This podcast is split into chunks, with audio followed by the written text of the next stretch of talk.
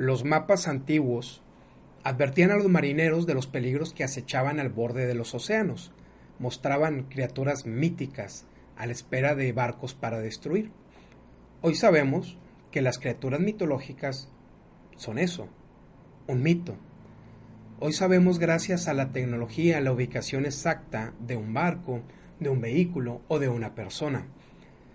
Gran parte de la superficie terrestre ya fue explorada y no hemos encontrado monstruos.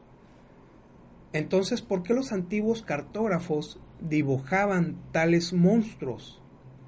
Simple, porque el conocimiento que faltaba era complementado con mitos. Lo anterior me lleva a la siguiente reflexión. Lo que no exploramos nos parece terrible. Al momento de encontrar una idea opuesta a la nuestra, lo primero que hacemos es rechazarla y criticarla. La muerte nos incomoda cuando en realidad forma parte de la vida. Nos inquietan las circunstancias adversas sin preguntarnos qué fue lo que hicimos para llegar a ellas. Cierto es que la adversidad puede aparecer de la noche a la mañana. Si la adversidad es posible, entonces no debe sorprendernos.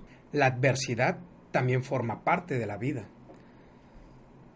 Recuerdo bien el día que hice mi maleta y salí de la casa de mis padres.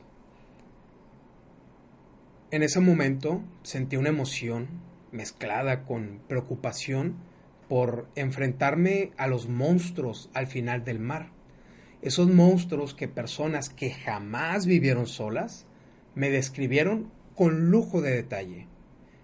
¿Qué pasará si un día te enfermas? ¿Te sentirás solo todo el tiempo? Ah, no te preocupes, vas a regresar un día de estos. Al explorar el mapa de la independencia, me di cuenta de que sí, los riesgos existen, pero estos eran exagerados.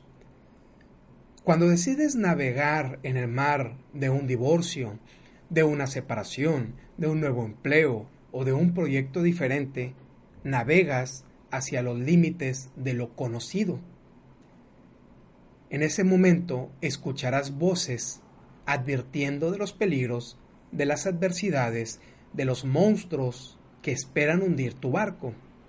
Para ti que navegas en este momento en los mares desconocidos de la vida, tengo noticias. Lo que no exploramos nos parece terrible. Los monstruos viven en tu cabeza. Combátelos con paciencia, con perseverancia y conocimiento. Recuerda, el optimismo siempre gana. Antes de terminar esta nota de audio, te dejo la siguiente tarea. Comparte esta nota con tu círculo de amistades. Elevemos el nivel de conversación y agrega valor, valor a tus relaciones.